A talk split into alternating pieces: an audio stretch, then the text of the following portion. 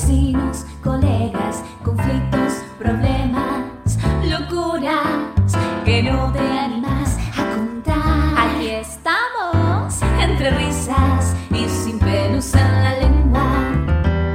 Tómate una bebida, ponete muy cómodo y hablemos de lo que le pasó a un amigo. Hola, hola, hola, ¿qué tal? ¿Cómo están? Cuéntenos qué les pasó a sus amigos esta semana. Aquí estamos como todos los episodios con Fanny y Vero. ¿Qué tal? ¿Cómo andan? Bien, muy bien. Acá tomando hoy mucha agua, mucha agua, porque acá hace calor, verano, tenemos ola de, tuvimos ola de calor importante, así que mucha agua fresquita y nada, y de disfrutar de las tardes donde el sol se pone a las 9 de la noche. Eh, y nada, tranquilos.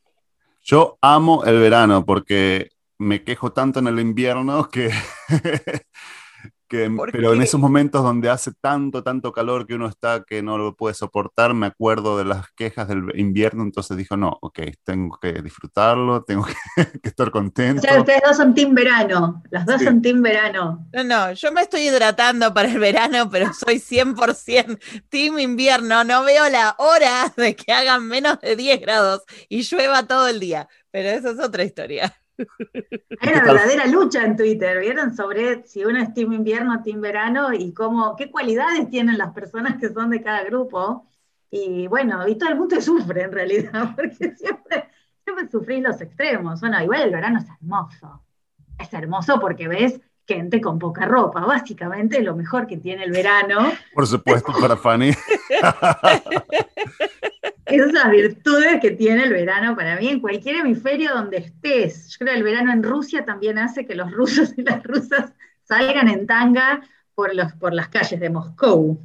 El No tema. Fanny, el tema, Fanny, que vos no elegís a quién ves con poca ropa en el verano. Te tenés que bancar a quien sea. Tenés que andar por la calle y bueno, que aparezca, aparezca. Yo soy del campo de todos los cuerpos son cuerpos de verano. Vamos con el body positivity.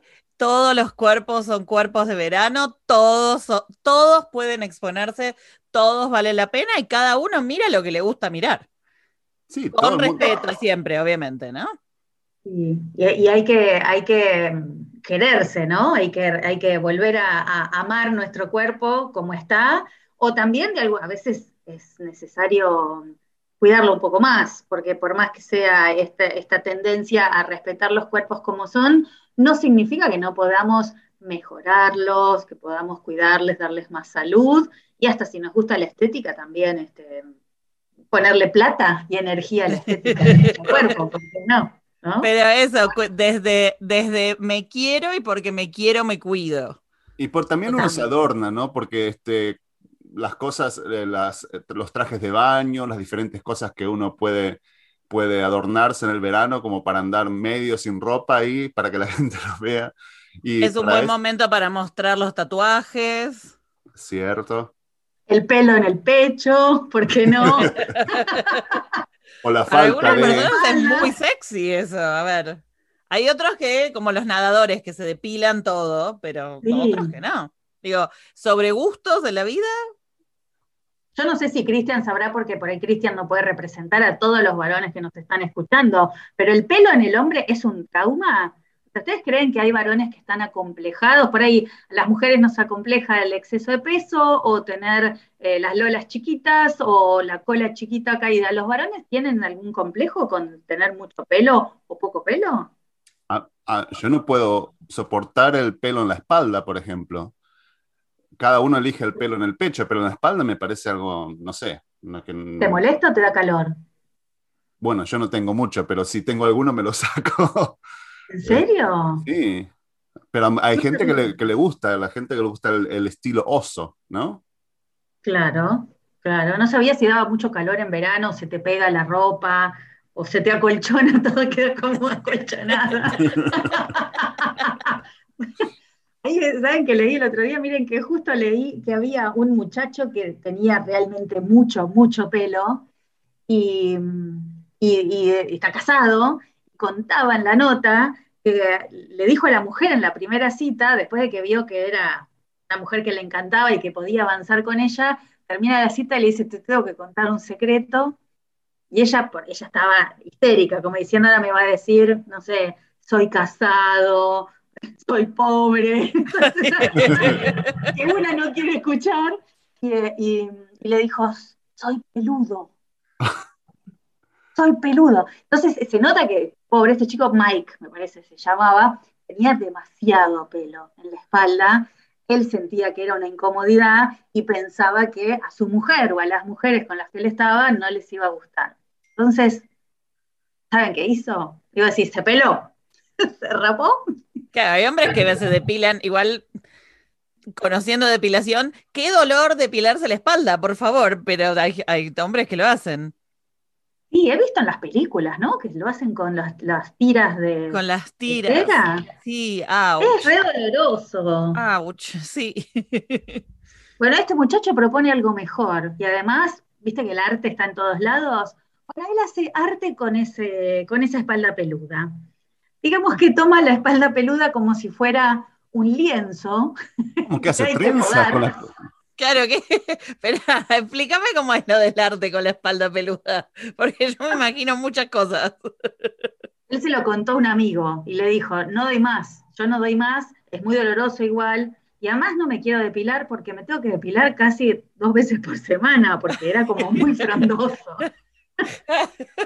Claro, entonces era entre el costo y el dolor, no era negocio para nadie. Entonces el amigo, que, no sé qué, profesión tenía, si era podador de jardines, yo no sé qué tenía, arquitecto, no sé. Empezó a hacer diseños en la espalda, como si fuera un tatuador, pero en vez de tatuarlo, le cortaba el pelo dejándole formitas. Entonces vos mirabas la espalda de Mike y veías el continente americano hecho en pelo y el resto de la espalda toda, toda este, oh, me gusta. Una obra de arte con patas. Me gusta. Ah, pero acá eh, Fanny me pasó el artículo y acá estoy viendo una foto que dice, uno, mira, uno se hizo para el New Year, para el año nuevo también, con dos copas así, digamos, en la espalda, todo el diseño. Y hay otro, a ver, con la bandera americana también, que más, más, más que nada parece la bandera puertorriqueña en realidad. Claro, él le va pidiendo a su amigo que a medida que pasan los meses le vaya cambiando el diseño, entonces lo hace alusivo a la época. Entonces se armó, en vez del calendar, se armó el calendar, y entonces él postea todas las fotos por mes según lo que sucede ese mes. Entonces el día de la primavera, en marzo o en septiembre, según el hemisferio, le aparece con flores todas en la espalda hechas de su pelo. No de su pelo, sino cortado el borde, ¿no? El resto. no, me gusta, yo lo apoyo al amigo. Eh, para que, ah, primero, qué buena forma de tomar algo, una característica física y transformarla en algo más. Digo, si la gente se lo puede hacer en la cabeza, ¿por qué en este hombre no se lo va a poder hacer en la espalda? Y qué buena forma de cambiar su relación con algo de su cuerpo que no, que le causaba, porque si lo, si lo tuvo que confesar en la primera cita, evidentemente era algo que le causaba como eh, algo, algo no positivo, digamos. Eh, y de transformar eso en algo positivo, en algo que está haciendo que me parece que está bueno. Nosotras las chicas podríamos hacer lo mismo con las piernas, por ejemplo. Y agradezcan que dije las piernas. Me encantaría hacer, me encantaría, me encantaría poder ser tan progresiva como para decir, no me depilo más las piernas y me hago dibujitos. Me encantaría, me encantaría. No lo soy, apoyo a cualquiera que nos está escuchando, hombre, mujer o en el medio, lo que sea, si tiene esa actitud de decir, yo no me depilo, me tiño los, los pelos de la axila de verde que he visto en internet, me hago arte, me hago dibujitos en las piernas, me rehuso de depilarme las piernas, cualquiera de esas cosas, mándenos un audio, cuéntenos qué es lo que hacen, qué es lo que eligieron, cómo lo eligieron. Yo los apoyo totalmente y me gustaría, cuando sea grande, quiero ser como ustedes. Pero también, a mí lo que, el tema que se tiene tanto complejo con el pelo de la espalda es que, que se lo depile, es fácil. Hay cosas que realmente uno no puede cambiar acerca de su apariencia, pero el pelo, agarra una maquinita, agarra una, una crema de depilar y ya está. Pero si querés hacer arte, hace arte también. ¿Qué vas a hacer? Es dejarlo que le entregue al mundo, que él le, le entregue al mundo su arte y su bello. Sí, claro. Su bello, bello. Venga para casa que tiene trabajo por un año. Si querés contarnos lo que te pasó, digo, le pasó a un amigo, solo tenés que mandarnos tu audio por WhatsApp al más 1 503 289 3641 o por email a le pasó a un amigo podcast gmail.com. Acá le vamos a encontrar una solución, o al menos nos vamos a divertir juntos. Padres de mi amiga guardan todo. Tiene una casa muy grande, con muchas habitaciones, tienen un piso arriba, tienen de todo. Eh, y como tienen tanto espacio y ahora ellos viven solos, porque esa era la casa familiar y ahora todos los hijos están independizados porque son adultos, entonces tienen mucho espacio para guardar cosas. Pero guardan cosas que no son necesarias. Yo he ido a visitarlos alguna vez y la madre me ha mostrado dibujos y tarjetitas del Día de la Madre de hace 25 años. Mi amiga ahora es una señora de casi 40 que tiene sus hijos, tiene su marido, tiene su propia vida y ella misma no guarda los dibujos de sus propios hijos. Eh, pero la madre guarda todo, la madre y el padre. Entonces, ella cada vez que va a visitar a los padres se lleva algo se lleva un piloncito de cosas, una bolsita, entonces revisa qué es lo que hay para ver si hay algún documento importante y eh, si no hay nada importante, si hay, o sea, cuadernos de cuando ella estaba aprendiendo a escribir, lo tira. Y si encuentra algo importante, qué sé yo, algo que realmente tienen que guardar, que tiene que ver con la jubilación o lo que sea, lo guarda y lo va ordenando y lo devuelve a su sitio. Y la última vez encontró un boleto de tren con una fecha y que dice el nombre de los dos padres. Y es más o menos de la época en que los padres se conocieron, pero no es justo el día en que ellos se conocieron. Entonces está guardado este boleto, está fechado, está marcado con los nombres, todo, eh, y ella no sabe qué pasó en esa fecha y se muere de curiosidad y no sabe cómo preguntarle a los padres qué pasó tal día, de tal mes, de tal año, sin, digamos, sin blanquear que ella estuvo tirando cosas de la casa de los padres durante un montón de tiempo y que estuvo ahí revisando cosas. Eh, pero tiene muchísima curiosidad. Obviamente que ella el boleto lo quiere tirar, porque ni los padres deben saber que estaba ahí porque estaba mezclado con un montón de otras cosas que no tenían nada que ver con la pareja pero se muere de intriga y no sabe cómo develar el misterio de qué pasó en esa fecha sin contar lo que estuvo haciendo, que lo estuvo haciendo sin permiso y que de alguna manera está mal haberlo hecho sin permiso. ¿Ustedes guardan cosas, chicas? Yo guardaba muchas cosas, muchas cosas.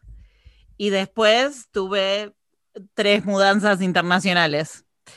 Y ahí mandé todo las bolsas de residuos. Igual sigo guardando cosas. Me cuesta, me cuesta deshacerme del el recuerdo, el, el ticket del cine, el, ay, porque cuando, este es de el folletito de cuando fuimos, me cuesta bastante. Yo me acuerdo que cuando me mudé desde Argentina hacia Estados Unidos, en el 2001, m- la mitad, lo que más me traje fueron esos recuerdos. Yo tengo ahora una caja que con la pandemia y todo eso estuve revisando, que tiene invitaciones de, que yo de cumpleaños de mis compañeritos de la escuela primaria, de la escuela de la preparatoria, cuando yo tenía 6, 7 años y les sacaba fotos y se las mandaba ahora por WhatsApp a mis compañeros y este, si tenés eso todavía y tengo todas las tarjetas de cumpleaños de todos mis amigos que me han dado a través de los años, las tengo absolutamente todas y además tengo todos los eh, eh, programas de las obras de teatro que he visto, los musicales, todo, todo, una Eso colección sí. grandísima y que son cientos y cientos. Así que eso me gusta guardar todo, todo lo que tenga que ver con lo sentimental. eh, después, porquerías en la casa, cosas no, no me gusta tener tanto, pero las cosas sentimentales eh, me gusta guardarlas y, y, aunque ahora todo es digital, ahora es más fácil guardarlo, pero eso nunca creo que me voy a deshacer. Es más, eh, he, hecho toda una caja nueva como para que cualquier cosa que pase, porque a veces uno escucha acerca de los incendios y las cosas que uno tiene que hacer y corriendo, esa es la caja que me llegó con algunas cosas de provisiones, pero eso es lo que no, no me deshago. Entonces entiendo a esta señora y este señor que guardan ese folletito. Pero ¿cuál es el límite de la cantidad de cosas de guardar? por ejemplo, los programas de teatro te entiendo, yo tengo programas de todas las obras de teatro, creo que tengo algunas que fui cuando tenía 7, 8 años. Pero, ¿cuántas cajas de cosas uno está dispuesto a tener con papelitos, recuerditos? Es como que hasta, hasta dónde, en qué momento empezás a elegir, en, en qué momento estás guardando demasiado. Bueno, creo que a mí me ayudó la época digital, porque las cosas al convertirse en digital, la, gente empezó a, dar menos, este, tarjeta de cumpleaños, entonces tengo solamente una caja grande de plástico y eso es lo que tengo. Y voy a seguir coleccionando a través de los años, pero creo que tengo espacio todavía. Es una caja. Ustedes dos se podrían ir a tomar café con ese matrimonio y fundar el club de los acumuladores. acumulo cosas físicas o acumulo cosas digitales, porque ya medio que da lo mismo. Creo que podrían formar el club de rehabilitación de cómo guardo cosas al cohete, que ni me acuerdo ni me sirven y que son material de fuego para cuando se prenda fuego. No, pero, pero sabemos no regalarle ninguna tarjeta de cumpleaños a Fanny. Sí, ¿eh? no, no tiene sentido. yo hablo acá en mi casa y hay eco, porque no tengo nada, tiro todo, todo, todo, todo. No sé cómo era chica, yo no sé cómo era chica, mis padres tiraron todo, no sé, no sé cómo era, yo me recuerdo solo de grande. Lo que sí es que, eh, volviendo al caso, esta persona que saca cosas y toca cosas de los padres, bala, a la cárcel. Tiene que ir presa por meter la mano donde no le corresponde, donde no la han llamado. Yo espero que encuentre alguna vez una cosa que no le hubiera gustado ver. Entonces ahí va a aprender. Es que eso es lo del boleto. Yo no quiero anticiparme a algo que me parece que es mi teoría, pero no preguntes, muchacha, no preguntes qué pasó ese día del boleto, porque para mí te concibieron en el tren ese día, en una noche de jarana. Claro, entonces no busques más por las dudas de que hubiera habido otras personas participantes, enanos, guardatrenes, los que cortan el boleto. Vos no quieras saber, por las dudas. Digo yo. Estoy de acuerdo con no querés saber qué pasó ese día, déjalo pasar, entiendo que te morís de intriga, pero uno no tiene que indagar en la vida de los padres, menos la vida de los padres antes de que uno naciera. O sea, menos, dice, dice el dicho, menos pregunta a Dios y perdona, ¿no? Entonces, este, menos uno quiere saber de la vida que tenían los padres, sobre todo cuando eran novios y todo eso. Así que en ese sentido estoy de acuerdo, yo te diría, déjalo pasar. Ahora, ahora bien, si tenés tantas ganas, pero tantas ganas de saber, que no podés dejarlo pasar, de ninguna manera vayas a confesar lo que yo que siempre digo que hables, no, de ninguna manera vayas a confesar lo que estuviste haciendo, porque se te arma con toda la razón del mundo. Pero es un servicio a la comunidad lo que está haciendo de, de revisar y separar lo que sirve de lo que no sirve. ¿Qué pasa si mezclado con lo que no sirve está una escritura, un papel importante, un papel legal? Digo, en ese sentido, está bueno que eso esté ordenado y que esté eh, eh, separado de las cosas que no son tan importantes. Pero hay mucha gente ordenada en su desorden. Hay mucha gente que vos le tocas un papel de lugar y vos decís, ¿cómo puede ser en este lío? Y la gente se acuerda de dónde estaba. Entonces, no le metamos la mano a esa señora o a ese señor en algo que por ahí es su propio desorden barra orden. Pero si los viene haciendo hace, pare- por lo que nos, nos contaba nuestro oyente, que parece que, que su amiga lo está haciendo hace un tiempo prolongado y los padres ni se han dado cuenta. De que Eso le dicen, así como le mintieron del boleto, le, le mienten con que no ven que ella está robando todos los viernes. ¿Cómo? Por favor. Pero también, Capaz le dejan a propósito un piloncito de cosas que no sirven. Claro. Así se entretiene. pero también hay, hay necesidad porque es- nuestro oyente no nos dice que no se puede caminar por la casa. Yo he ido a casas que no se puede caminar eh, y bueno, ahí querés hacer algo, pero si es un piloncito, así que está medio desordenado, y bueno, que dejáselo, que, lo- que Está guarde. buscando dólares, está buscando herencia, debe estar buscando otra cosa. Está buscando el testamento, los papeles legales. Eso. A mí me Claro. llama, me llama la atención también eh, o la falta de confianza con los padres o la, el poder de contención de la lengua de esta persona, porque yo no podría quedarme callado. Yo le digo a mis padres, si son mis padres y tengo una confianza así como de... eh, ¿qué, qué encontré? O, ellos total tienen la, tienen la opción siempre de mentirme, si, si no quieren saber. Este, o sea, una la pregunta no, no quiere decir que vaya a tener la respuesta, ¿no? Sí, es, es cierto que a mi pobre, mi pobre padre lo agarré y le dije, pa, es un desastre, te ponen ordenas un poco. La verdad que no da, si querés yo te ayudo, pero ni da que tengas estos papeles así, fíjate. Eh, así, pobre mi papá. No sé, yo, yo le, le recomendaría que no sepa lo del boleto y que deje de. que, que vaya re- y que revuelva su propia, sus propios papeles. Pues me gustaría ver la casa de la hija. Me gustaría ver la casa de la hija, a ver si está tan como la mía, con eco y vacía, o está también, es una mini acumuladora potencial para el futuro. ¿Eh? Nadie se lo preguntó a ella. Si ella no tiene otras personas que le sacan sus montoncitos y ella no se da cuenta. Mm. Hola, bueno, eh, que- quería hacer una pregunta, pero no sé cómo, cómo solucionarlo. Eh, cada vez que salgo con un chico, eh, me la cruzo a mi tía o en una reunión familiar, lo primero que hace mi tía, en vez de saludarme a mí, va y le amasa los bíceps a mi chico. Y ya le dije que queda feo o que no está, viste, como muy ubicada, pero lo sigue haciendo. No sé qué hacer. ¿Qué haces, Fanny? ¿Qué haces? Contame.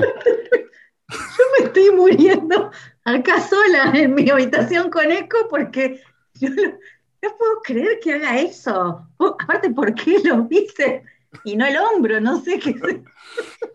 Que se busque un novio sin bíceps. No, no me lo estoy eh, picture out. Todavía no puedo como, como imaginarme llegar a la casa de mi tía. Hola tía, te presento Fabián. Fabián se sienta, vengan, siéntanse, que nos tomamos un café y ella empiece a masajearle el, el brazo izquierdo. No, no. No puedo seguir, perdón, no puedo seguir. Quedó Fanny sin habla. Sí. O si no, que ya se lo saque de, de encima, le diga, hola tía, ¿cómo estás? Acá está Fabián, mi nuevo novio. Lo voy a sentar un rato para que le amases los bíceps, así ya pasamos a la otra etapa. y le empezás a preguntar de qué trabaja. Porque ya es- evidentemente es muy obvio, se ve que pasó con varios novios. Sí, pues mi primera, mi primera reacción sería cuando, cuando empezamos a escuchar a, a nuestro oyente, fue, bueno, pero decirle a la tía que no da. Pero evidentemente ella ya tuvo esta conversación con la tía. Y la tía no acusa recibo. O sea, una vez que le decís a una persona que el comportamiento es inapropiado y la persona sigue, la única que te queda es no llevar más a tu novio, a conocer a la tía, pero no sé si eso es una opción. Podés salir, podés salir con gente enyesada, por ejemplo. Cosa que no puede apretar nada carnoso, ¿no? Entonces toque todo yeso. Esa puede ser una. Sí. La otra sería la, la, la eh, eh, como psicología en, en reversa, ¿no? Es decir, si tenés la confianza con la persona con la que salís para contarle que esto va a suceder, decir, mira, cuando lleguemos, mi tía se va a poner a pasarte los, bí- los bifes. A los bifes, sí, va a los bifes la tía. Eso es verdad, a los bifes. No se te ocurra sentarte y poner los brazos para arriba. y- Al revés, le decís, ponete una musculosa la más finita que tengas, aceitate los bíceps. Aceitate los bifes, sí, el bife acebollado es el famoso bife acebollado. Cuando, No, esa es cuando una. viene la tía, se lo pones así en pose de Popeye, ¿viste? Y le decís a la tía, hola, Florinda, ¿cómo le va? ¿Quiere, quiere ver Toque, qué toque. tal está? Venga, toque, toque. Y el, ahí creo que el shock puede llegar a producir el efecto contrario de darse cuenta de qué inapropiado es el comportamiento de ir a toquetear novio ajeno. No solo novio ajeno, persona que no pidió ni consintió a que la toqueteen. Punto. Yo pensé que la psicología inversa iba a ser que llega Fabián y apenas llega Fabián, la va a tocar los bíceps a la tía. Porque ahí sí habría shock. Ahí sí que habría shock. También. No va a tocar a nadie.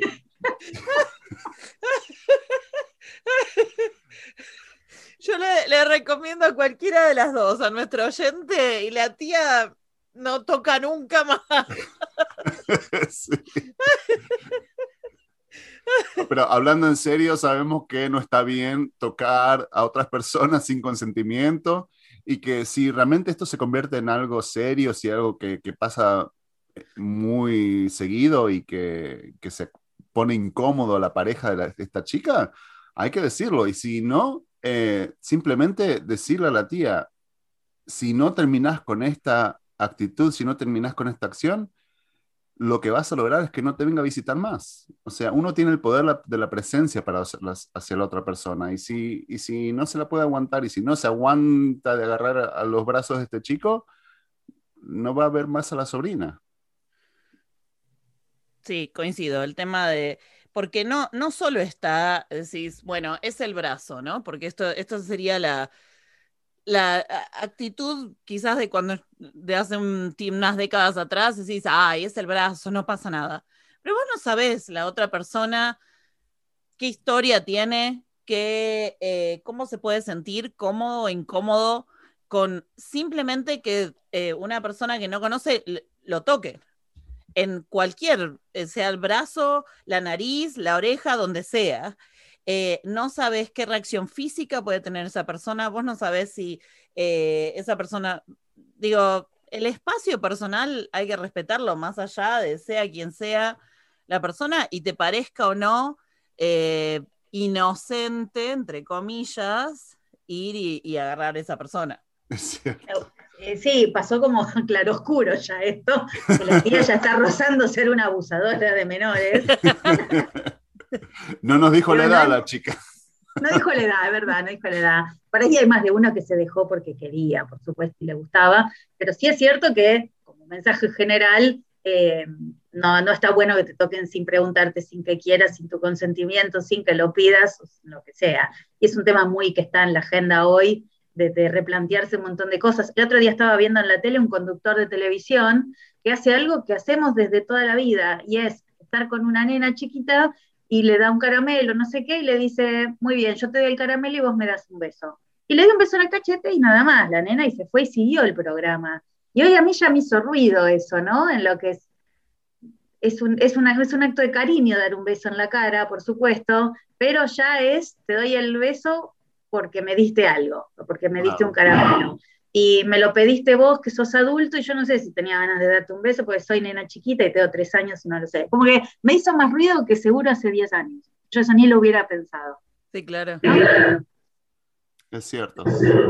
Sí, sí, es cierto que la- la- las actitudes eh, están cambiando con respecto a eso y creo que hay una mm, em, eh, realization, una, una conciencia de cómo afecta eso a las personas y cómo eh, y que, que no está bueno. También otra opción es hacer una playera, una remera para cada novio que ella conoce y vaya a, a visitarle a la tía, que diga, no me toque los bíceps. Entonces ya se lo pone a cada novio que vaya a visitar a la tía o, o tocame los bíceps para hacerle el shock, la, la reverse, la psicología inversa. la psicología inversa. Esa está buena porque todos eligen. El novio elige si quiere que lo toquen o no, y la tía ya está advertida de que tiene o no que tocar, y que en tal caso le damos la opción de que si leyó el cartel, no insista de todas formas, y no vamos a ponerla en la televisión con la foto y su ID. Ahora, volviendo al, cambio de actitud, ¿no? Eh, más allá de, de esto que sería una... Me gustaría saber de nuestro oyente si implementa alguna de estas soluciones. Pero si, si volvemos a lo que estábamos hablando antes, más, más serio, del cambio de actitudes, ¿no? Es poner, estamos poniendo sobre la persona que está siendo tocada sin su consentimiento la responsabilidad de frenar al otro, cuando en realidad es la responsabilidad de la tía saber que no tiene que hacer eso. Y es un poco lo mismo del el debate que se da con respecto a lo que pueden o no pueden usar las, las chicas en las escuelas, de decir, yo no puedo usar una remerita eh, sin mangas porque yo tengo que ser responsable de que mis compañeritos varones no se distraigan por mi remerita sin mangas. Entonces, Claro. ¿dónde está la responsabilidad? No está en la persona que está siendo tocada sin su consentimiento, sino la responsabilidad al final del día está en la tía que tiene que saber que lo que está haciendo es inapropiado, pero evidentemente con la conversación no alcanzó para la tía, con lo cual Abonando a tu teoría, es la teoría de que la- el responsable siempre es el provocador, es la mujer que usa la minifalda y que como provoca, tiene que soportar el acoso, ¿no? Claramente no es responsabilidad del acosador, sino de ella porque provocó. Acá yo querría, igual de todas formas, tirando un manto de piedad y de humor, saber si realmente estos novios eran provocadores o eran alfileres con patitas y cabeza, que no eran muy provocadores, tamaño de bíceps, y la tía es una desubicada igual, por supuesto, y ni siquiera se sentía tentada por ver unos bíceps de Arnold Schwarzenegger. Pero no lo sabremos nunca eso. No lo sabemos. Capaz No. a la pobre tía que la estamos defenestrando un poco, alguna vez alguno de los novios le dijo, toca, Toque, toque. haciendo pesas, y ella asumió que eso estaba bien para todas las situaciones. O capaz la tía es una masajista profesional y le preguntó al novio si quería un, un masaje y la novia nunca escuchó esta conversación y de repente los ve que se le está pasando los bíceps. Sí, o viene de una cultura donde los saludos se hacen así, tocando los bíceps, y nosotros la estamos matando, pobre. ¿Y qué les parece si escuchamos la opinión de las llamadas de nuestros episodios anteriores? Hola, ¿qué tal? Soy Graciela. Le quería contar que los escucho desde Argentina, que me hacen reír mucho.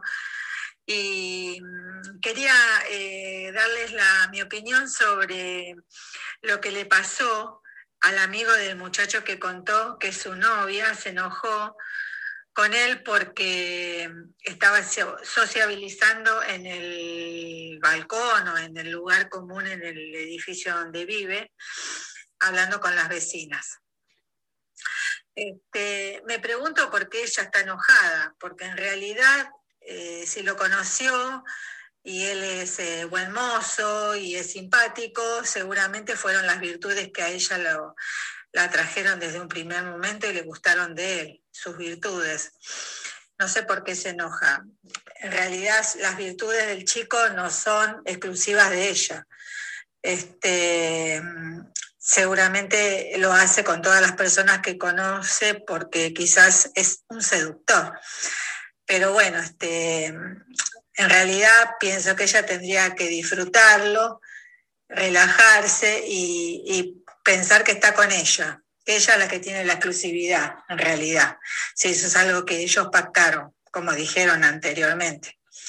Igual eh, les digo que a mí todo, eh, entender esto me llevó años, no me hago tampoco la superada, pero cuando lo entendí me di cuenta que se vive mejor y hay que dejar de lado la inseguridad, porque en realidad si está con una o con uno es porque quiere estar, nadie lo está obligando.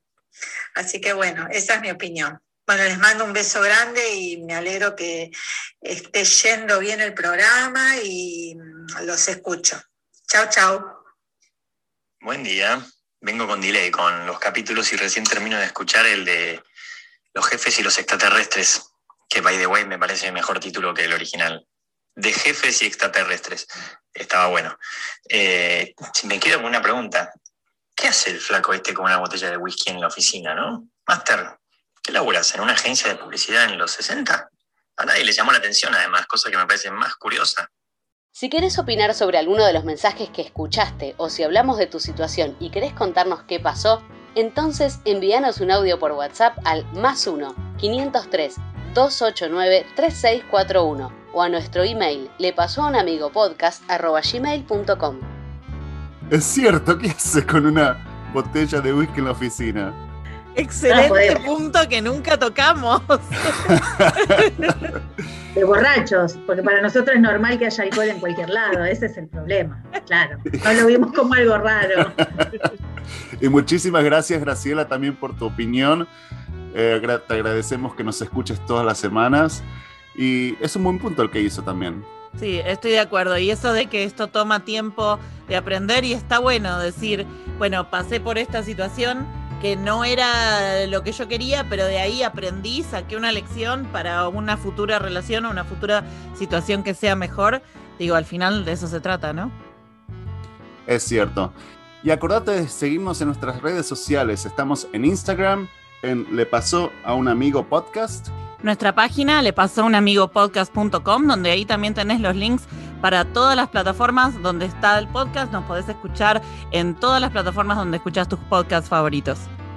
Y en Twitter estamos en o somos arroba le pasó a un guion bajo amigo. Y como sabemos, Fanny está en Twitter todo el tiempo, así que síganla también porque nos trae todos los artículos y las cosas de Twitter. Y acordate que todo lo que pasó esta semana en este podcast Le pasó a un amigo. Chao. Chao, chao, Adiós. gracias.